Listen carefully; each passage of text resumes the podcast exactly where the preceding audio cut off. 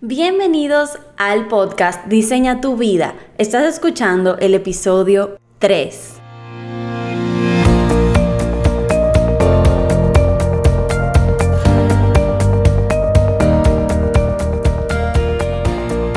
Bienvenidos a este podcast Diseña tu vida. El día de hoy te traigo un tema súper interesante y estoy acompañada de Raquel, nuestra diseñadora web. ¿Cómo estás, Raquel? Ah, muy bien, muy bien, gracias. ¿De qué vamos a hablar el día de hoy? Bueno, tenemos eh, pensado hablar de los procesos porque es algo realmente muy importante y es como nuestra base principal, eh, nuestro centro en Paragram. ¿Cómo garantizar un resultado? Es la respuesta es simple, es un proceso. Y para nosotros los procesos son vitales, nos han llevado desde un punto en el que no sabíamos cómo manejarnos, estábamos bien desorganizados, eh, teníamos hasta 5 y 7 clientes al mismo tiempo y pasamos a crear un mejor resultado para nuestros clientes aplicando un proceso una y otra vez, optimizando ese mismo proceso, siempre con resultados de calidad diferentes adaptados para cada necesidad y bueno, prácticamente con muchísima más paz mental, que al final es lo que nosotros como cultura siempre estamos buscando. Incluso yo puedo hablar desde una experiencia personal, si antes de trabajar en Paragram, eh, que antes, o como la gente te enseña a bueno, nada más ir al, resultado final. O sea, yo quiero una tarjeta de presentación, yo quiero un logo y uno, ok, lo hago. Y, y, no tiene un proceso fijo, no sabe, no sabe dónde llegar, no sabe qué hacer, simplemente trabaja y, y le pone empeño y a ver si sale. Entonces, cuando yo entré a Paragram y yo descubrí como que hay algo creativo, o sea, que no, las cosas no fluyen porque sí, que nada sale de la nada, eh, como me abrió los ojos. Y realmente es algo que considero que todo el mundo debería aprender. Sí, bien válido. Y no solamente personas que diseñan, sino todos los tipos de negocios. Eh, los que venden un producto, los que dan un servicio efímero como maquillistas, dentistas, personas que ofrecen un servicio muy muy puntual. Y también personas que trabajan con proyectos, diseñadores de interiores, arquitectos, etc. Eh, pueden aplicar un proceso para cambiar e impactar su negocio 180 grados, bueno, 360 grados, dar la vuelta. Em, porque el proceso, como dije al principio, es una garantía. Entonces, vamos a hablar de cuáles son los procesos que normalmente se dan en un negocio, cualquiera. Comenzamos con el proceso de captación del cliente. Eso ya es un poquito más marketing, pero creo que vale la pena eh, mencionarlo. Luego, el de nutrir a ese lead, como se le llama, a ese interesado. Causar en ese interesado una necesidad slash deseo, ¿verdad? Tratar esa parte y luego, pues finalmente vender. este proceso acá, este funnel, como le llaman los mercadólogos, vital para poder comunicar y, y estructurar pues lo que nosotros hacemos de manera eficiente ese proceso es importante tenerlo claro, tenerlo definido y saber cómo nosotros trabajamos para educar al cliente. Eh, bueno, al, principio es que realmente el cliente llega con su necesidad, pero él llega como sin saber nada. Él cree que va a um, obtener algo y él no sabe, no sabe lo, que, lo que pasa detrás de eso. Entonces, nosotros hemos tenido que ir eh, adaptando, o sea, adaptando al cliente, enseñándole cómo es que funciona. Pero al principio realmente, y todavía la cultura, en cultura realmente yo creo que es mundial y global, nadie sabe cómo funciona, cómo es que funciona tu trabajo. Nada más tú lo sabes y nada más tú sabes cómo es que funciona. Entonces, eh, es como es como difícil, o sea, y hay gente que realmente tampoco sabe cómo funciona su trabajo. Entonces tienen que sentarse a estructurar su proceso. Sí, lo que tú dices está muy interesante. Muchas personas no saben cómo funcionan. Por ende, el cliente no percibe que hay una estructura y exige sin ningún tipo de límite o sin ningún tipo de, de limitante que lo, que lo haga tener expectativas saludables. Porque al final todo se trabaja con una expectativa y con un resultado. El cliente viene donde nosotros, como tú mismo dijiste, con una expectativa X nosotros debemos aprender a lidiar con esa expectativa, a llevarla a un nivel saludable, un nivel que nosotros podamos o garantizar o que sea tan baja hasta cierto punto que luego cuando nosotros entregamos sea una sorpresa. Ok, eh, ya que estás hablando de la garantía, garantizar, es algo que realmente a mí como me, me da curiosidad. ¿Cómo yo garantizo eh, mi resultado con el proceso? Bueno, al final la garantía tú solamente la puedes dar si tú tienes un proceso que te permita, eh, vamos a decir, como estandarizar un resultado, como la línea de producción. Tú tienes un insumo que sucede una transformación y entonces el resultado, por la, por la calidad del proceso por la cual pasa el insumo, es un resultado X. Okay. Entonces, la única forma de tú poder garantizar algo es porque ya tú tienes en puesto, eh, definido un proceso.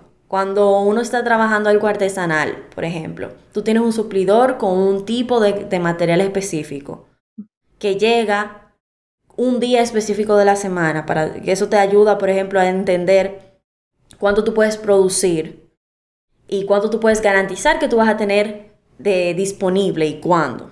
Entonces, ese producto, esa materia prima, pasa por manos de personas que la transforman y logran hacer algo específico. Si esas personas no realizaran las mismas acciones, eh, si no hubiese alguien que revisara que todo está bien terminado, pues no hay forma de que tú puedas decir si yo te garantizo 100% calidad. Por eso es que incluso eso es una carrera. El manejo pues de la calidad, eso en software es muy muy importante porque el software que tiene tantas partes movibles, por llamarle así, tantos detallitos, tantas diferentes formas de, de acercarse, de abordarlo, pues necesita alguien que siempre esté ahí diciendo, ok, con esto fue que empezamos, esto fue lo que prometimos, o sea, este es el objetivo. ¿Estamos realmente acercándonos al objetivo o nos estamos quedando cortos? Entonces, a la hora de nosotros tener un proceso en, o identificar un proceso que es el que nosotros vamos a estar aplicando, necesitamos tener primero un objetivo, que es lo que vamos a lograr. Mi pregunta, yo siempre quisiera hacerte una pregunta de cómo tú determinaste el proceso de Paragram? Porque yo llegué y estaba ya como, aunque estaba, o sea, no, todavía le faltaban unas cosas, pero aparte del proceso creativo estaba ya eh, estructurado. Eh, ya, por ejemplo, el, proceso de los clientes, ya, por ejemplo, se le, se le iba diciendo, eh, mira, eso se funciona de esta manera y toma tantas semanas. Por lo menos esa parte estaba hecha, aunque después tuvimos que refinarlo un poco. Pero ¿cómo, cómo tú llegaste hasta ahí? Ah, bueno, fue un proceso, para lograr el proceso, fue un proceso un tanto eh, de descubrimiento, más que nada, descubrir dónde se solapan nuestros intereses y necesidades con los intereses y necesidades del cliente. Es decir, tú tienes que encontrar un punto medio entre qué funciona para ti como empresa y qué funciona para el cliente como individuo. Entonces, el, de entrada ya yo sabía que Paragram se iba a dirigir a algo remoto. Por la misma necesidad de salud, por la misma situación de que el equipo no necesariamente iba a estar en el mismo lugar. Em, y también en el sentido de que manejar un proceso de manera virtual hasta cierto punto es un poquito más fácil, porque tú te apoyas de herramientas que, son, bueno, porque que trabajan una colaboración que queda registrada, por eso nuestras, por ejemplo, reuniones son virtuales, porque podemos grabar eso como un video, tenerlo ahí de referencia y todo eso que yo fui recopilando con el tiempo de cómo nosotros terminábamos interactuando, cuáles cosas no funcionaban, cuáles cosas sí. Yo las fui utilizando para saber qué yo quería y qué yo no quería qué funcionaba para el cliente y qué no. Trabajar de cerca con el cliente también me dio la oportunidad de preguntarles que dame tu retroalimentación con respecto a cómo nosotros manejamos el proyecto. ¿Cómo te sentiste utilizando este software? Eh, ¿Qué tan fácil para ti fue el comunicarte con nosotros? Entonces, lo primero que se identificó fue las vías de comunicación, que debían ser una. Y aprovecho para mencionar que incluso no solamente en medio del proyecto ya de lleno, eh, la vía de comunicación deben ser limitadas, sino antes. Desde que el cliente te conoce o se da cuenta que existes, debe estar claro cuáles son las vías de comunicación que él puede utilizar para obtener más información. Y debes de redirigirlo si no las utiliza. Por ejemplo, y perdona que te meta un tema dentro de otro, pero em, por ejemplo, los clientes a veces nos escriben, o los clientes potenciales nos escriben por DM o nos escriben por WhatsApp si vienen referidos. Y nosotros tenemos ya guiones, vamos a decir, guiones así como al aire, por decirlo así, porque son pequeñas como frases o estructuras que utilizamos para redirigirlos al correo. Si el cliente o no se le envió correo o no envió un correo, prácticamente no entra dentro del proceso de, de embarcación. El proceso de embarcación viene siendo aquel que utilizamos para convertir el cliente de cliente potencial a un cliente ya, pues, que está contratando un servicio. Ok. Entonces, todo eso se maneja por correo por varias razones, comenzando porque es más organizado, está todo en un solo lugar. Eh, queda escrito, lo cual nos ayuda a evitar cualquier tipo de, de malentendido. Y también lo manejamos todos juntos y no se nos queda ningún cliente sin responderle algo. Ahí que vengo que limitar las vías de comunicación te ayuda a limitar los errores, a limitar los clientes que se te quedan en el aire, a limitar las malas experiencias. Y si es un poco tedioso a veces el para el cliente que uno le diga, no, tú tienes que mandarnos un correo o pásame tu correo para mandarte la información pero si uno logra que también el cliente vea el valor de lo que se está haciendo, si uno logra que el cliente se ponga en la mentalidad de eficiencia, de orden, pues él también lo va a valorar y va a hacer el esfuerzo, porque al final todo es mentalidad. Entonces, cuando nosotros redirigimos esas personas hacia el correo, le decimos, bueno, mándanos un correo para mejor poderte atender y también para que, para, bueno, el equipo ya por ahí te puede responder por si yo no te puedo responder. Porque en nuestro caso, el WhatsApp es mío. O sea, yo utilizo el WhatsApp en personal. No tenemos un WhatsApp de la empresa porque no queremos, pues, fomentar el uso de esa plataforma. Por el hecho de que normalmente las necesidades de un cliente que busca algo de diseño al nivel que nosotros lo trabajamos, no se hablan por WhatsApp. No son cosas tan simples como para poder tener una conversación, chatear. Creo que eso le quita un poco la importancia que tiene la conversación. Es una conversación que cambia tu vida sin, dependiendo de los resultados. Y tal vez cuando uno está en WhatsApp no necesariamente uno está 100% involucrado en el proceso que se está dando. Por eso nosotros también redirigimos siempre al cliente a tener una primera llamada de contacto. Ok, perfecto. También eh, tengo una pregunta que me surgió. Eh, ¿Qué tú haces cuando el cliente no está respetando el proceso? Porque tú mencionaste que se le dice a los clientes, pero hay veces que nosotros hemos tenido problemas que, el cliente no, no, lo está siguiendo. ¿Cómo, ¿Cómo trabajaríamos esa parte? Hay algunas concesiones que se le pueden dar a los clientes. O sea, por ejemplo, si uno sabe que el cliente es de la vieja escuela y está muy acostumbrado a una vía específica, por ejemplo, al mismo correo cuando nosotros queremos que nos envíe la información por Asana, pues normalmente se les redirige, se le menciona y se le ayuda un poquito ahí. Por ejemplo, que nos manden imágenes por el correo, pues se agregan las imágenes a Asana y se les reitera que la vía por la cual nosotros estamos trabajando el proyecto es por Asana. Que si tiene alguna duda, que si necesita algún tipo de dirección a la hora de utilizar la plataforma, pues que nos deje saber, que felizmente entramos en una llamadita para explicarle.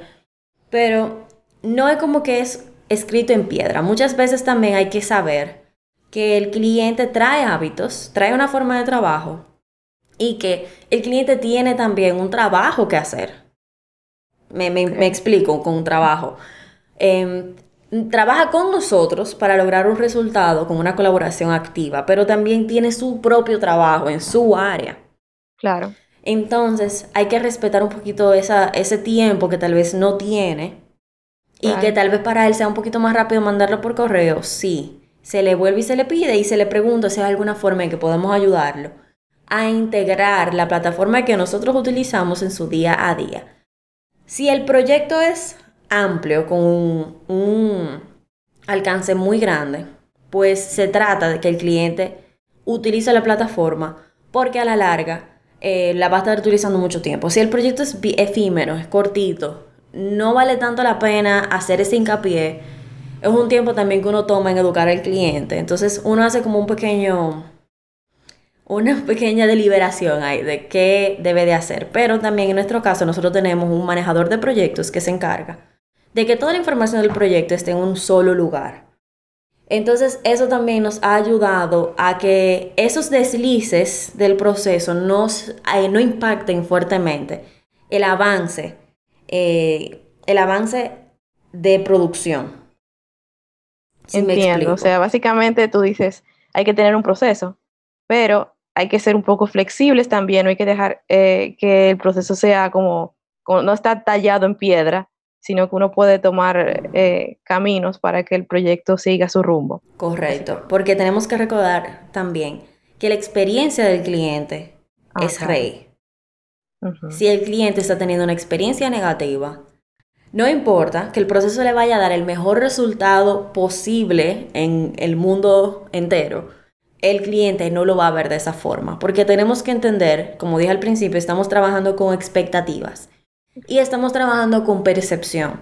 La percepción es la que dicta al final si un proyecto va a sentirse que fue exitoso o no. Entonces, trabajar esa parte, vamos a decir, esa psicología, es muy importante.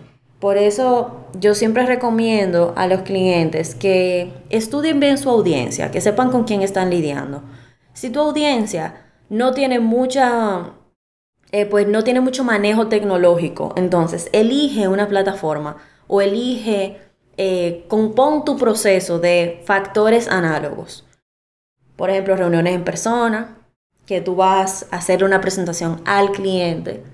Si tu audiencia, tú identificas que sí tiene ese manejo, en nuestro caso son emprendedores, normalmente el emprendedor bueno, aunque hemos tenido eh, emprendedores que no, no, o sea, hemos tenido problemas con ellos, no problemas, sino eh, choques eh, tecnológicos, porque no todo el mundo también sabe, sabe manejar un, un, canal de videollamada, entonces.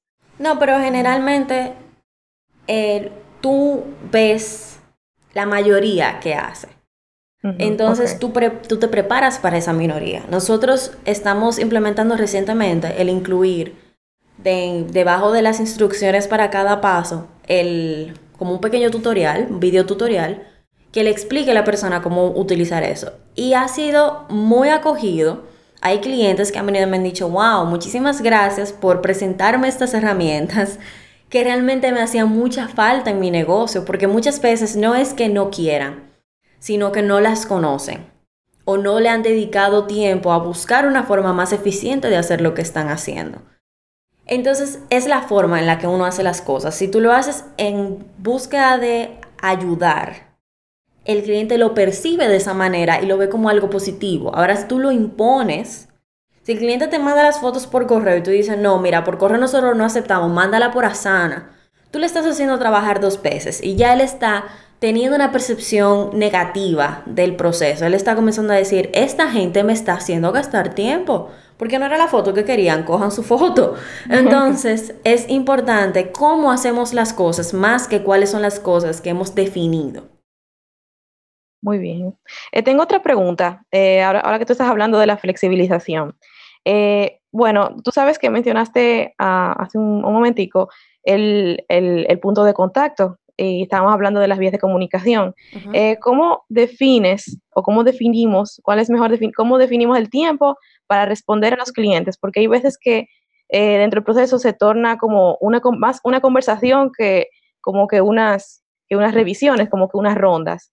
Eh, ¿cómo, ¿Cómo uno controla eso para uno dedicarse más al trabajo que estar eh, hablando. Interactuando con el cliente. Interactuando con el cliente. Bien, lo importante es, en este, en este caso, el tener un plan de entrada. O sea, tú puedes hasta estructurar cómo deben de ir las conversaciones con el cliente. Normalmente a mí me gusta dividirlo en tres.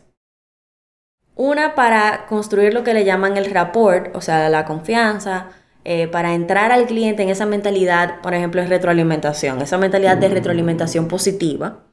Okay. El medio, o la, segundo, la segunda etapa, por decirle así, que es en la que estamos hablando en materia, ya entramos, o sea, entramos en materia. El cliente te dice, mira, este, esta parte de acá, o sea, ya está es lo técnico, que yo también recomiendo que sea eso o virtualmente compartiendo la pantalla, que se pueda visualizar de qué se está hablando, o que sea en persona, esa revisión, por llamarle así. Em, y entonces la tercera parte que es como, mira, esto fue lo que conversamos, esto es lo que va a pasar. No podemos terminar una interacción con el cliente sin dejarle saber cuál es el segundo paso. Okay. Aunque sea una conversación para aclarar algo que tal vez no quedó bien claro para ambas partes o simplemente sea una, como tú dijiste, el primer punto de contacto, siempre debe haber una segunda etapa de yo haré esto y tú harás esto, o yo me voy a quedar esperando que tú me des tal cosa. Entonces, en el punto de contacto, el primer punto de contacto, em, por ejemplo, en la, en la embarcación, cuando se está conversando con el cliente, a mí también me gusta mantener un control de la conversación para que no se extienda. ¿Por qué?